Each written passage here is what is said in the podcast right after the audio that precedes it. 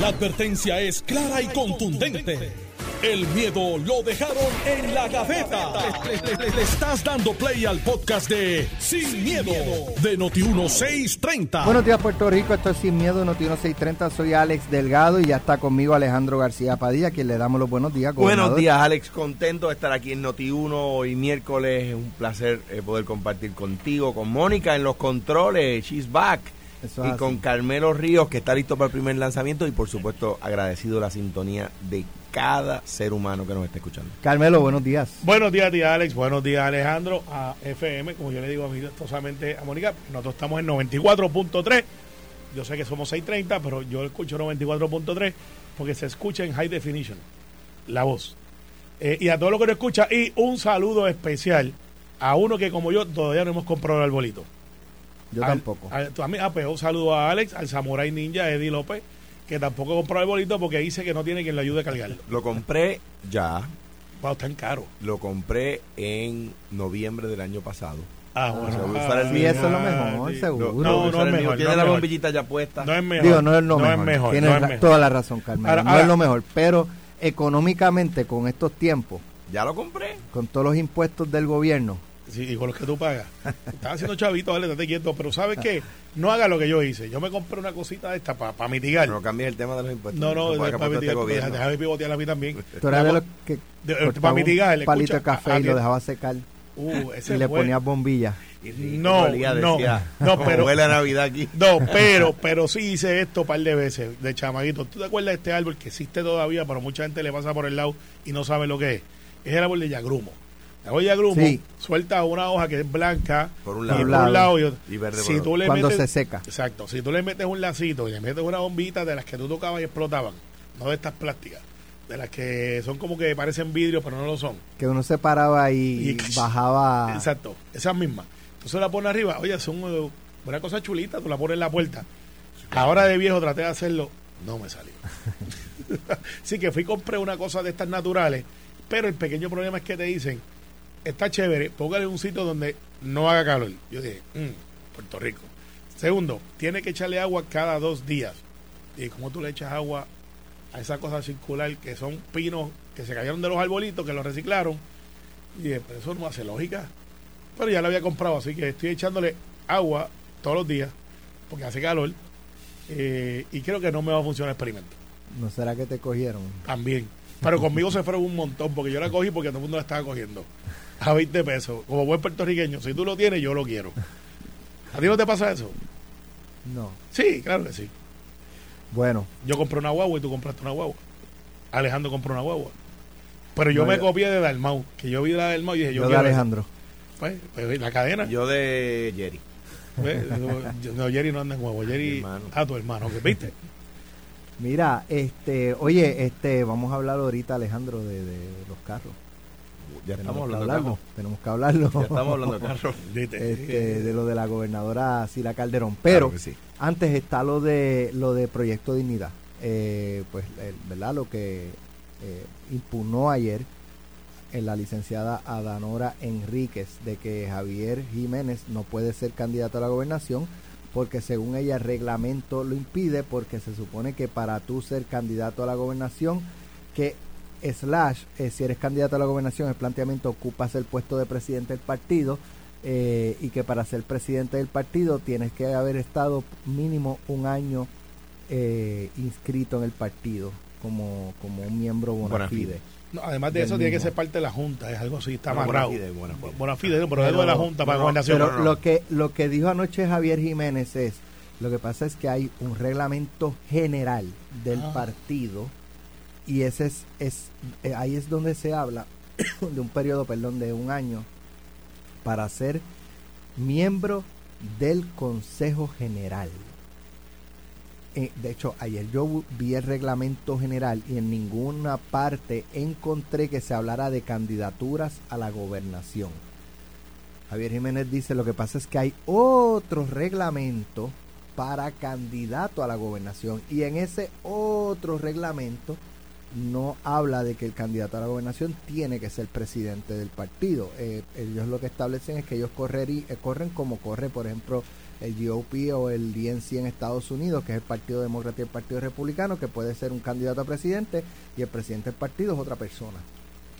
Eh, es lo que plantea Javier Jiménez, pero ella insiste en que no, que, que el, regla, el reglamento impide que, que sea candidato a la gobernación porque lleva menos de un año como miembro del partido.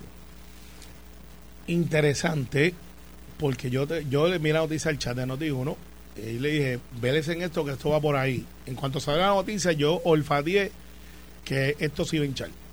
Y pues, aquí estamos, 24 horas después, con una leve hinchazón que va a seguir hinchándose, porque la bola pique y se extiende.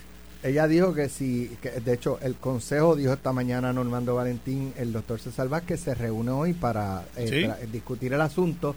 Ella dijo que si no resuelven eh, acorde con el planteamiento de ella, va para el tribunal. Claro, que, se Ahora, las pela. Hay dos cosas. Si ella en el tribunal finalmente no prevalece, pues va a quedar medio papelón. No, no. ahora, no. ahora, si ella prevaleciera y finalmente Javier Jiménez no puede correr, ella se convertiría en la única candidata. Y la pregunta es, ustedes ven al pa- bueno, el partido tendría que cerrar filas con ella, pero estarían con las muelas de atrás. Bueno, yo creo que ya están con las muelas de atrás para alguien que fue quien aspiró y hizo, en mi opinión, hizo un papel bien. De hecho, fue la sorpresa del debate de los comisionados residentes. Porque era alguien desconocido, de momento aparece allí, es un movimiento que es un partido que se funda y no hizo un mal papel y la gente empezó a mirarla y decir, ¿quién es esa, esa dama? Eh, recuerdo cómo estaba vestida de blanco. Eh, y fue un buen debate para ella que, pues, claro, la gente no le daba, le daba cero minu- minutos de chance para ganar. Pero dijeron, "Oye, fíjate, y después salió que ella era estadista y muchos estadistas dijeron, ok, mira. Ella Eh, es estadista. Sí, ella lo ha Ella dicho. lo planteó en Ella, la- en ella- ella lo ha, pasadas. ella lo ha dicho. si ella no prevaleciera y, y pues ella sentiría que a raíz de eso en el partido le van a, a empezar a hacer la vida imposible, a darle de codo y ella decidiera abandonar el partido en el PNP le darían la bienvenida. Bueno, pero Carmelo. le da la bienvenida a todo aquel que quiera aspirar y de hecho, le da la bienvenida y le abre los Pero ella brazos. tendría que ella tendría que para aspirar a un puesto en el PNP Llega a afiliarse.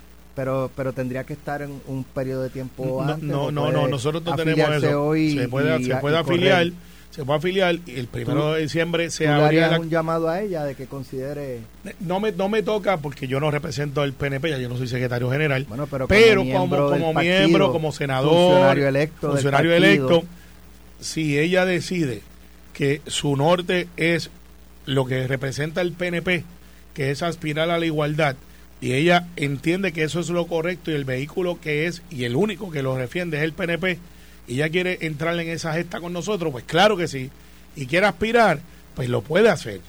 Y, y lo puede hacer y, y puede, Después puede no por el distrito de Bayamón. eh, lo pudiera hacer también. Últimamente estamos de moda.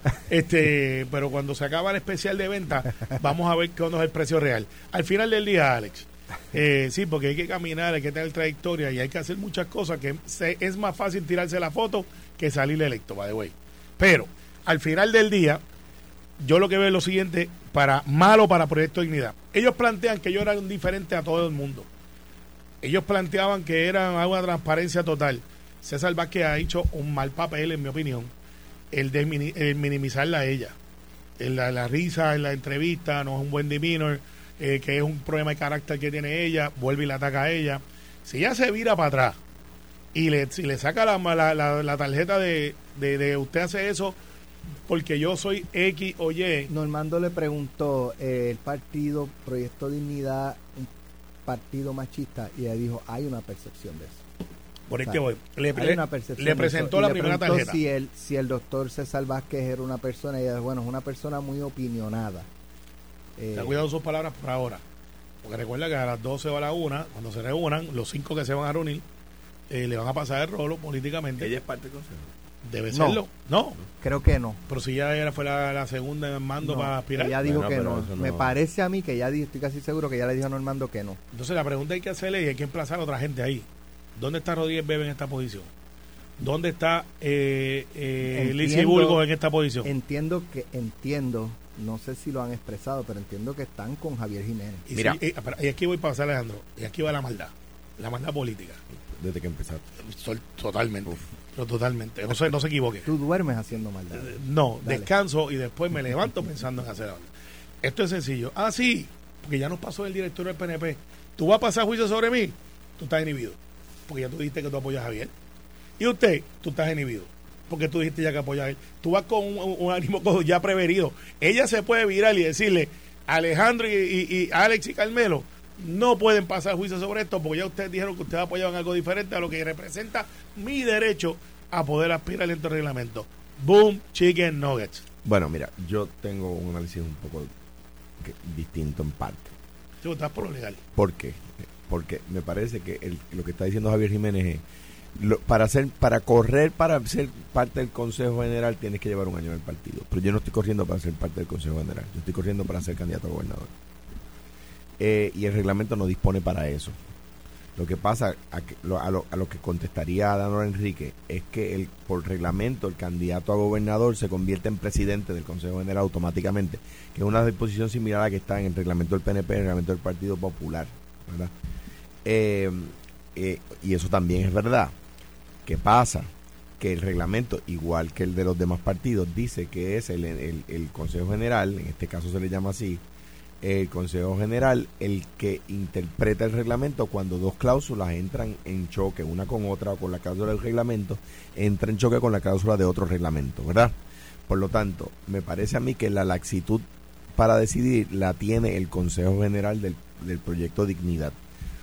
Eh, ustedes saben que yo discrepo de ese partido que me parece machista, que me parece que... ¿verdad? Te parece, pero no, no puede dar fe de que lo es.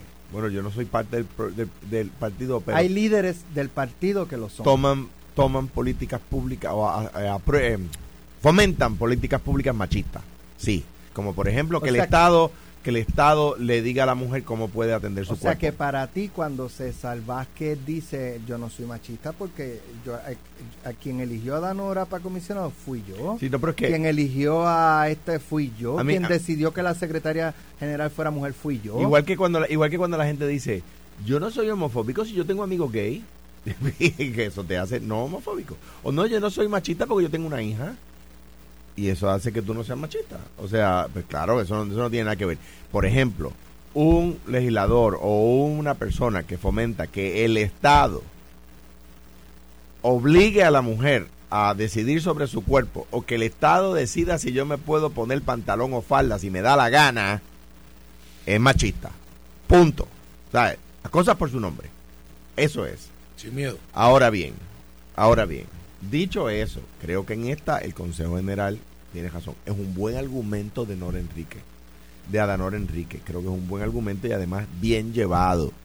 Su campaña la, lo ha llevado bien. Estuvo ayer en televisión, lo estamos discutiendo ahora. Esta mañana con Normando. Eh, y luce bien, luce centrada, luce elocuente, luce víctima ¿verdad? No que ella se esté victimizando, no que ella esté echándose a llorar. Estos pero de allá de los grandes, el consejo griego me quieren pasar por rol. Ahora bien, ahora bien, otro otro, otro punto que el, que el que anticipaba Carmelo, el legal. Aquí el tribunal, el tribunal tiene que hacer estos tipos de acercamientos, tiene dos acercamientos. Uno que se llama escrutinio estricto, ¿verdad? Y otro que se llama escrutinio racional. Aquí opera el racional. Y es, ok, la decisión es del Consejo General, lo dice el propio reglamento y los estatutos del, del, partido, ¿verdad? Ahora bien, la interpretación que ellos están haciendo de sus estatutos es, descabellada. Es, eh, porque no quiero ser redundante. La palabra literal es, es racional. Una persona racional pudiera concluir eso pues mira, sí. ¿Por qué? Porque el que puede lo más puede lo menos. Por ejemplo, eh, el argumento fuerte de Adanora Enríquez es, sí, pero es, verdad que él no está corriendo para ser miembro del Consejo, está corriendo para ser candidato a gobernador, pero como candidato a gobernador automáticamente se convierte en miembro del Consejo. Por lo tanto, está corriendo para miembro del Consejo y no lleva un año como elector bona fide del partido. A lo que Javier Jiménez puede decir, no hay problema, el que puede lo más puede lo menos. Renuncia a ser presidente del partido y el vicepresidente va a ser presidente, yo voy a ser candidato a gobernador. Punto. Y ya, y ya. pero, eh, o sea que, o sea que el escrutinio racional está ahí. A, a lo que decían ustedes, también coincido con ustedes en lo siguiente. Parece que en el proyecto Dignidad también se cometen pecados. Hay un pecadillo ahí. Igual que en el que en el Pipa Mapuchan casos de de hostigamiento laboral, ¿verdad? Los más puros y los más pro, pro obreros, ¿verdad? Ahí, ahí cometieron un pecadillo ahí que, que trajeron a alguien por, ¿verdad? Por el left field, en este caso por el right field. Que Lo invitaron, que fue lo que dijo ella.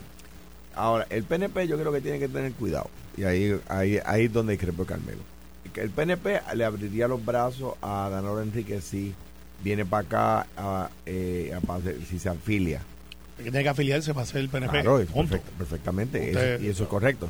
Ahora, tú no puedes enojarte con Javier porque se va y decirle a Danilo Enrique, ah, pero tú serías muy, muy, muy bienvenida. Porque Y, lo si, que es igual, y- y si Javier se arrepiente, que lo, vuelva. lo que igual no es ventaja. Ah, eh, eh, Puerto Rico hoy tiene 77 alcaldes, 40 y pico populares, 30 y pico PNP y uno de, de Proyecto Dignidad. En teoría, porque salió En electo por el no, PNP. Salió pero- electo por el PNP. pero es alcalde. Salió electo por el PNP, PNP. pero es alcalde de Proyecto Dignidad. Sí, sí, pues muy bien. Y fíjate lo que ha pasado ahora.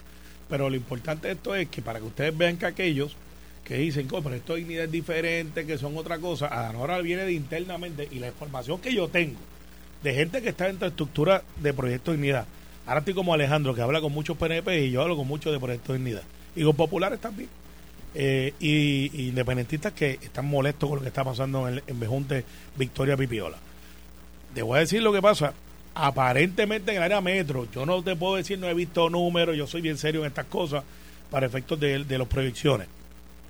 Parecería que Danora tiene la mayoría de la gente, de la gente en el área metro por lo menos, pues yo no he hablado con la gente de Ponce, del oeste, y parecería que aquí lo que pasa es que ella dice, si yo te puedo sacar del camino antes de llegar a esa ecuación de votos, que es en febrero, pues ¿por qué no hacerlo? Rubén Díaz, concejal y senador estatal del Bronx en New York, corrió como tres veces sin primaria a pesar de que lo retaban. Y yo una vez le pregunté a Rubén Díaz, senior, hay un Rubén Díaz junior, ¿cómo es que tú haces eso? Dice, una vez tú me radicas en contra, yo te tiro los abogados y yo busco un tecnicismo para sacarte el medio. Y yo le digo, ¿y eso no proyecta este debilidad política? Me dice, no, eso proyecta que estoy organizado. Eso proyecta que no te voy a pasar una.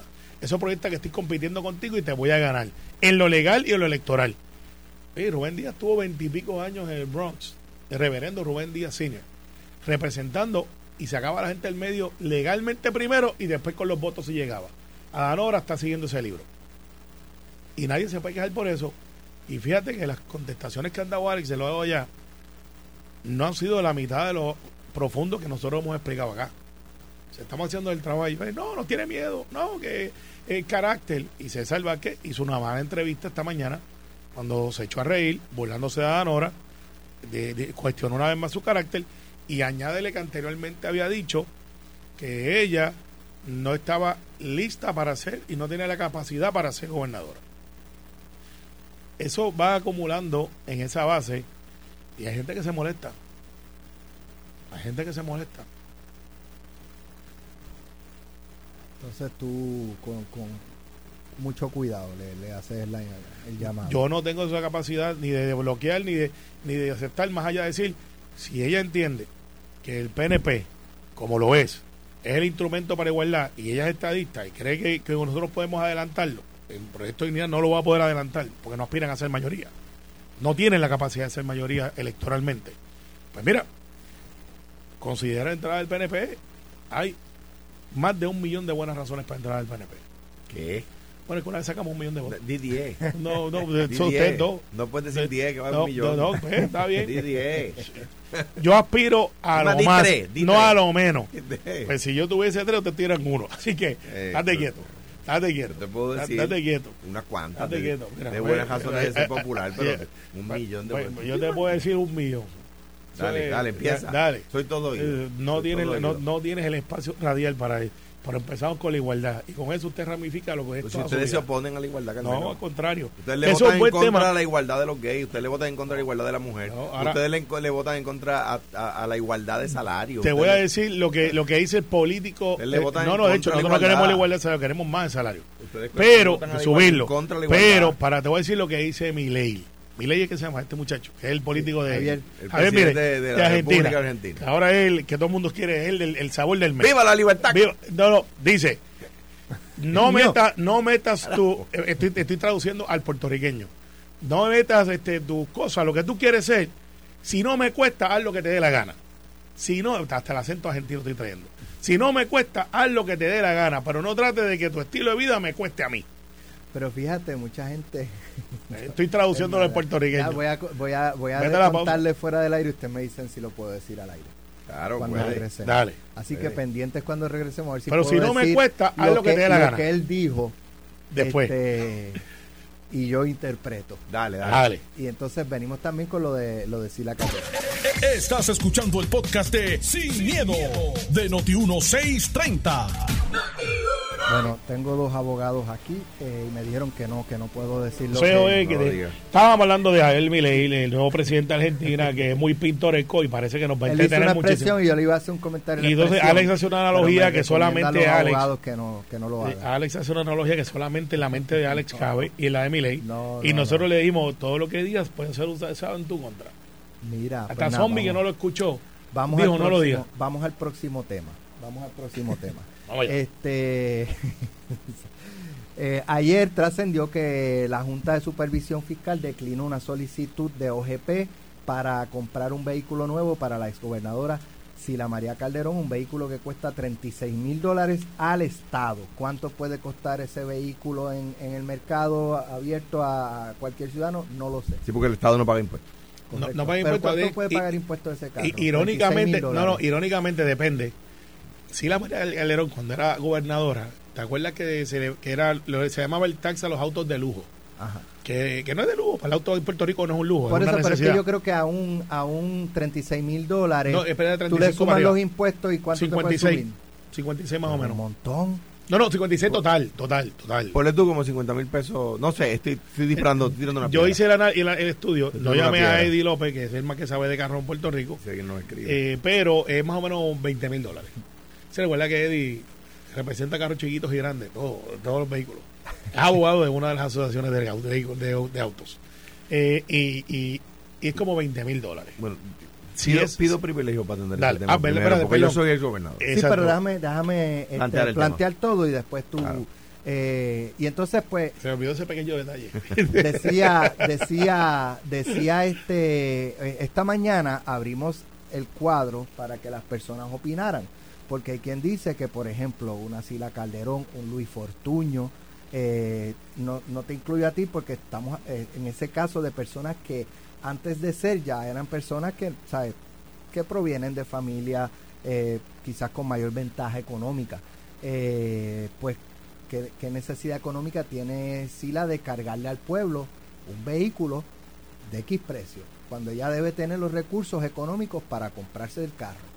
Ese, ese es uno de los planteamientos. Cuando abrimos las llamadas al público, el público dice, mira, estamos de acuerdo que tengan vehículo y escolta por un periodo determinado, ¿verdad? En lo que se hace una transición, las cosas un poco, ¿verdad? Porque como decía también Ramón, que está a favor de la escolta y a favor de, de- de los vehículos.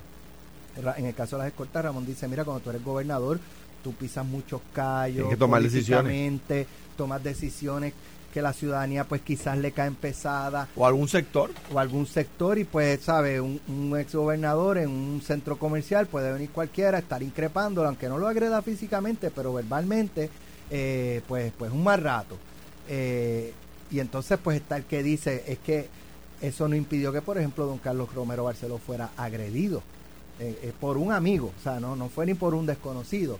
Pero las personas hay personas que dicen mira en lo que la cosa se enfría pues que el gobernador una vez culmine su término, pues tenga dos, cuatro, seis años de, de esos privilegios y después, pues mira, siga su vida como lo era antes de ser gobernador.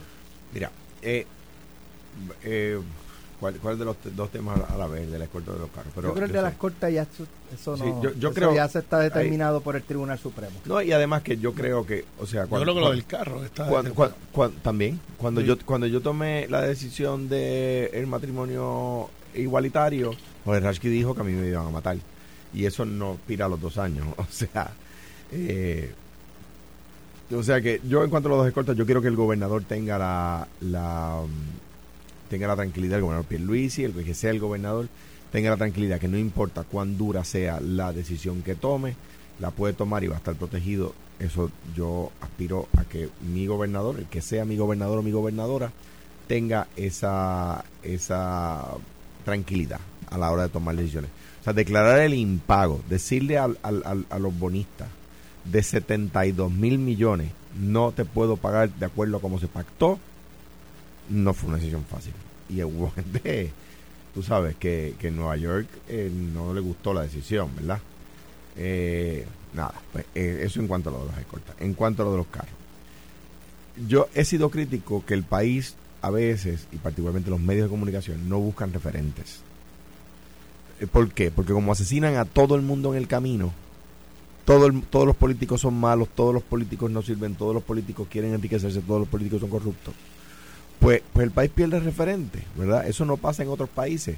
Aprovecho la ocasión para para entrar un, ¿verdad? Una, una cuña y, y expresa- expresar mi solidaridad con el hermano pueblo de los Estados Unidos que perdió a Rosalind Carter, ¿verdad?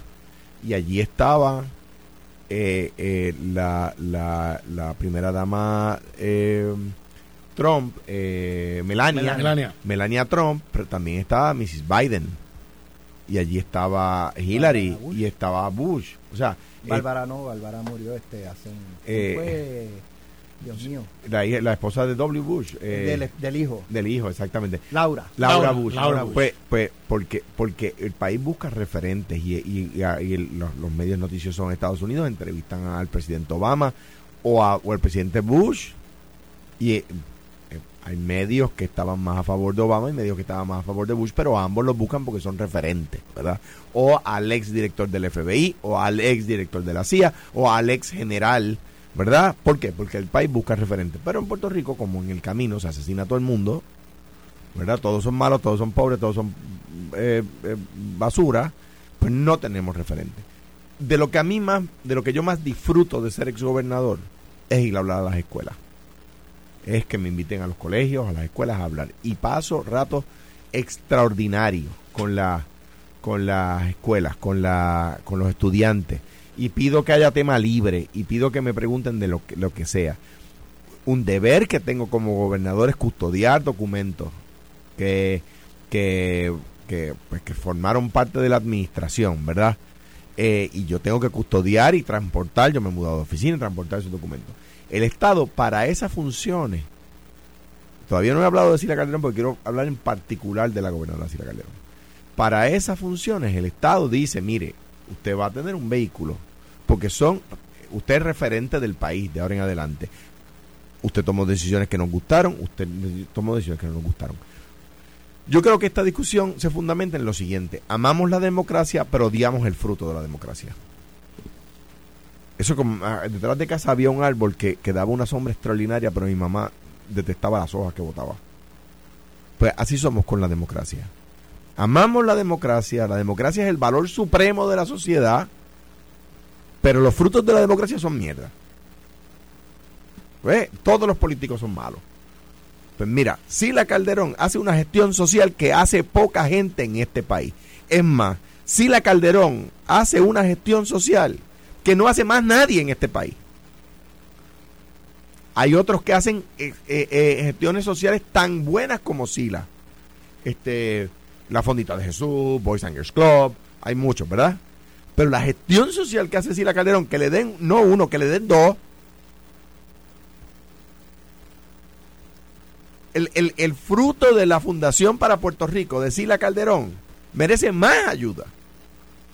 Pues sí, la merece. Y, la, y no conozco de los críticos eh, que, que, que, que- llamaron al micrófono, ninguno, eh, no, no conozco cuál, ¿verdad? cuál es su gestión social para criticarla. Pero, pero que, que, tiene una función como referente del país y que hace un trabajo por el país, lo hace. Yo me quito el sombrero delante de Sila Calderón. De- Voy, para no hablar de mí, voy a hablar de la Fundación de Hernández Colón. La mejor biblioteca histórica que tiene Puerto Rico ahora mismo, punto, y se acabó. Usted entra a la biblioteca Lázaro en la UPR, que no es una biblioteca histórica, pero no tiene el orden que tiene, tiene más presupuesto que la, que la Fundación Hernández Colón, pero no tiene el orden de la Fundación Hernández Colón. Si usted quiere hacer un estudio, de verdad, no un- una columna eh, de ahí de criticar y decir que todos son iguales, con esa, esa columna la escribe cualquiera, eso no, no hay que tener, no hay que ser el premio Nobel de literatura para escribir una columna criticando. eh, y eso lo hace todo el mundo, cualquiera hace una, una criticando. Eh, usted quiere hacer research de verdad, de una época histórica, usted va a la Fundación Hernández Colón. Y allí hay documentos de esos 12 años de gobernación, de esos 4 años eh, eh, de presidencia del Senado y de esos 2 años de secretario de Justicia. Eh, eh, pues, pues sí, pues, pues ya digo, ya Hernández Colón no está, ¿verdad? Pero, pero era un, un- referente que el país necesita. Y si a mí me llaman mañana para Aguadilla, porque tengo que ir, y digo Aguadilla porque está en el otro extremo de Puerto Rico, para Cabo Rojo, que es el punto más lejos de, de donde yo estoy ahora mismo en mi país, pues yo tengo que ir allá y soy referente del país, ¿verdad? Y eso es un valor que el país le da a la democracia. Pues eso es, queremos eliminarlo, pues se puede eliminar por ley, yo no tengo ningún problema. A mí se me asignó una guagua para limpiar el aire, eh, eh, eh, se me asignó una guagua pilot en el 2000, en una- creo que es del 2016, se me asignó en el 2017, puedo equivocarme en el año de la guagua, y es, la, la- la misma que tenemos al día de hoy. Eh, no es un carro lujoso, los asientos son de tela, no son de cuero, no tiene ningún lujo. Pero tú tienes tu vehículo también. Yo, por ejemplo, yo no me voy a, yo no voy a cargar los plátanos en la pilot. No, no, no. Este, yo eso, tengo, eso ya ni, pasó ni, ni voy a, ni en el voy, 93, 94. ni voy a hablar del Lo- carretón de los, muy bien. Y ni voy a hablar del carretón de los caballos, ni a montar una paca de heno en la, en la parte de atrás de la guagua pilot. Podría hacerlo. Pero tú llegas aquí cada rato guiando tu carro. O sea, la, Absolutamente. que la gente Ah, a lo si- mejor si- entiende que es que tú estás con chofer, escolta, No. eh, vehículo oficial No. las 24 horas No, para, para para Y si, si la Calderón no tiene escolta, ella Ni utiliza, Aníbal. ella utiliza escolta muy puntualmente para unos, para unos eventos. Yo creo que, yo creo en eso, en eso sí, ¿sabe? Eh, un gobernador va a ir a un evento específico y requiere, sí, yo, yo estoy de acuerdo. Yo he ido, yo he ido, y lo digo aquí, se ha ido reduciendo poco a poco, además de las reducciones que, que han hecho por, por orden ejecutiva, se ha ido reduciendo, es verdad, ahora mismo tengo uno menos. Eh, y, y, nada, y ese proceso continuará. Yo creo, discrepo, ¿verdad?, de, lo- de, la, de la apreciación de algunas personas en cuanto a si la gobernadora debe tener esa asignación o no. Eh, ¿Por qué? Porque, de nuevo, tiene unas responsabilidades como exgobernadora. Además, en el caso particular de Doña Sila, hace una función social contra...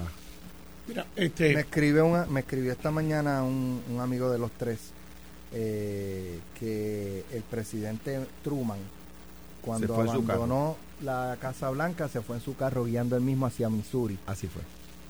Ah, y, y Biden, Ah, cuando, y había Biden tira- cuando dejó de ser Y vicepresidente, a la hora, y a la el hora de tomar una decisión difícil, ese señor tomó la decisión de lanzar la primera bomba atómica. Así que es un poquito, O un sea poquito que- complicado. O sea que Un poquito hubo complicado. más gente molesta con él que, bueno, es que en aquel momento va a terminar la guerra. Y en su casa no había vela. Yo tuve la oportunidad de visitar su residencia y la gente viva desde afuera, por lo menos eso nos dijo el guía de Parques Nacionales que estaba ahí, eh, de afuera le hacían fila para atenderlo y él no era muy amigable porque él era un individuo un poquito... ermitaño. Sí, él como que estoy aquí. ¿Qué pasó? Ah, ok. Eh, este- Bueno, es que yo digo, yo, yo a- a- ustedes, ustedes dos saben que a mí me, gusta el contacto con la gente, me gusta el público, o sea, tener, eh, yo aprecio el cariño de la gente. Eh, eh, Marco Rodríguez Emma decía que yo era el mejor retail politician. Eh, eh, pero me imagino que si tú estás en tu casa y te están mirando por las ventanas para ver si te ven, pues uno llega el momento que uno dice, mano, Pues Truman, dame un Truman break". vivía, vivía bien, bien, bien, este, para la época, no vivía como millonario.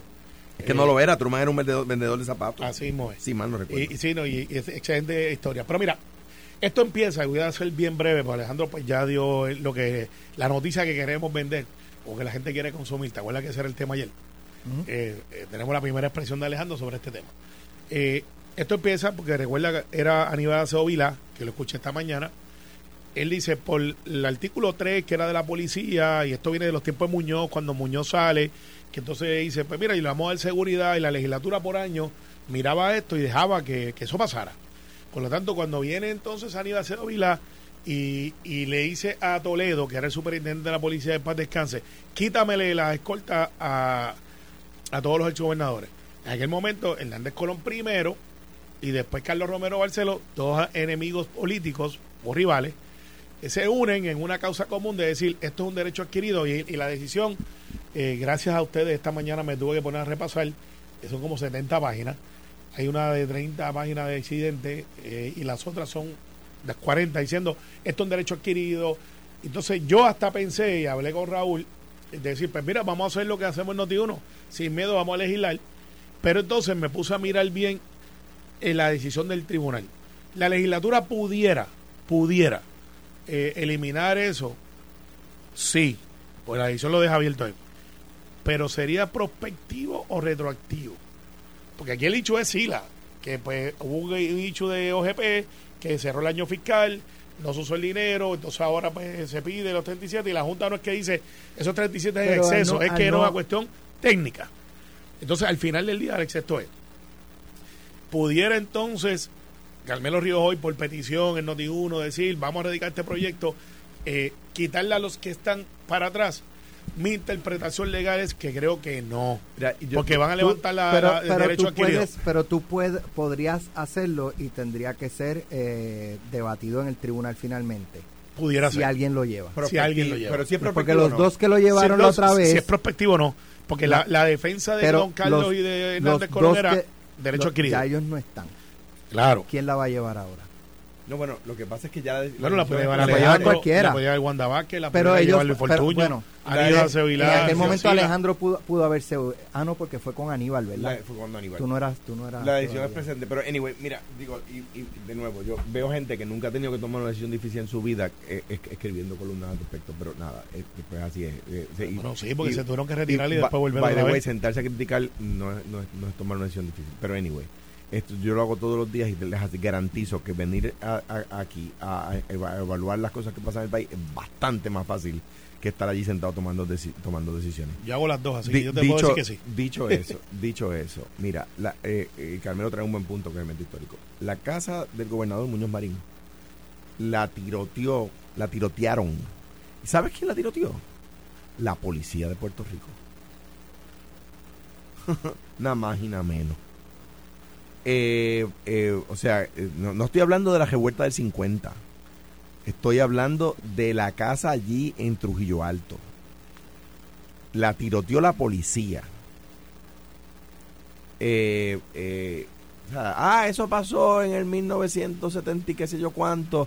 Eso pasó hace tiempo. Sí, sí, sí está bien. Pues, pues, como, como la última vez que mataron a un presidente fue en el 63, pues vamos a quitarle el servicio secreto. ¿Verdad? By the way, el servicio secreto, para que se sepa, se creó para custodiar el tesoro, no el presidente. Eh, y, cuando, con el pasar del tiempo, se le añadió al presidente. Me parece a mí que la discusión es superficial. Eh, me parece a mí que en el caso de Sila Calderón, en particular en el caso de Sila Calderón, que no le den uno, que le den dos, porque la función social que hace y las vidas que cambia y la transformación social que logra necesita no menos más ayuda. Mira, mención honorífica, eh, tenemos un general escuchando y dice, mira, dile a Alejandro que los, los generales no son ex generales. Una vez usted diga general, usted siempre... Yo no dije ex general. Y historitas ex generales. Y de Casa Blanca nos está escuchando. ex generales, hablando de quién? Donde hablan de ex gobernadores, de esto, los, de los ex generales, como que ya no son generales activos. Pregúntale en qué contexto, porque la verdad es que no recuerdo. se nos va a acabar el tiempo, mañana lo hablamos, pero... No, pero pregunto, aunque sea fuera del aire, que me digan en qué contexto. pero al final del día, desde Casablanca también nos escuchan este, una ex ayudante a Jill que le enviamos saludos. No Jill, pero ah. trabajó para que Jill saliera primera dama. Eh, ella Tatiana, que nos escucha. Tatiana, no le puedes escribir a Carmelo si no quieres que diga tu nombre. bueno, pues si me lo vaya, nos escucha y se dice Tatiana. no. Eh, ella, ella, ella estuvo a cargo de la campaña Carmelo para, para lo va a decir. Pues claro, porque es mención honorífica. Si no, no lo fuese. Nos vemos mañana. Esto fue, el podcast de Sin, miedo, de Noti1630. Dale play a tu podcast favorito a través de Apple Podcasts, Spotify, Google Podcasts, Stitcher y notiuno.com.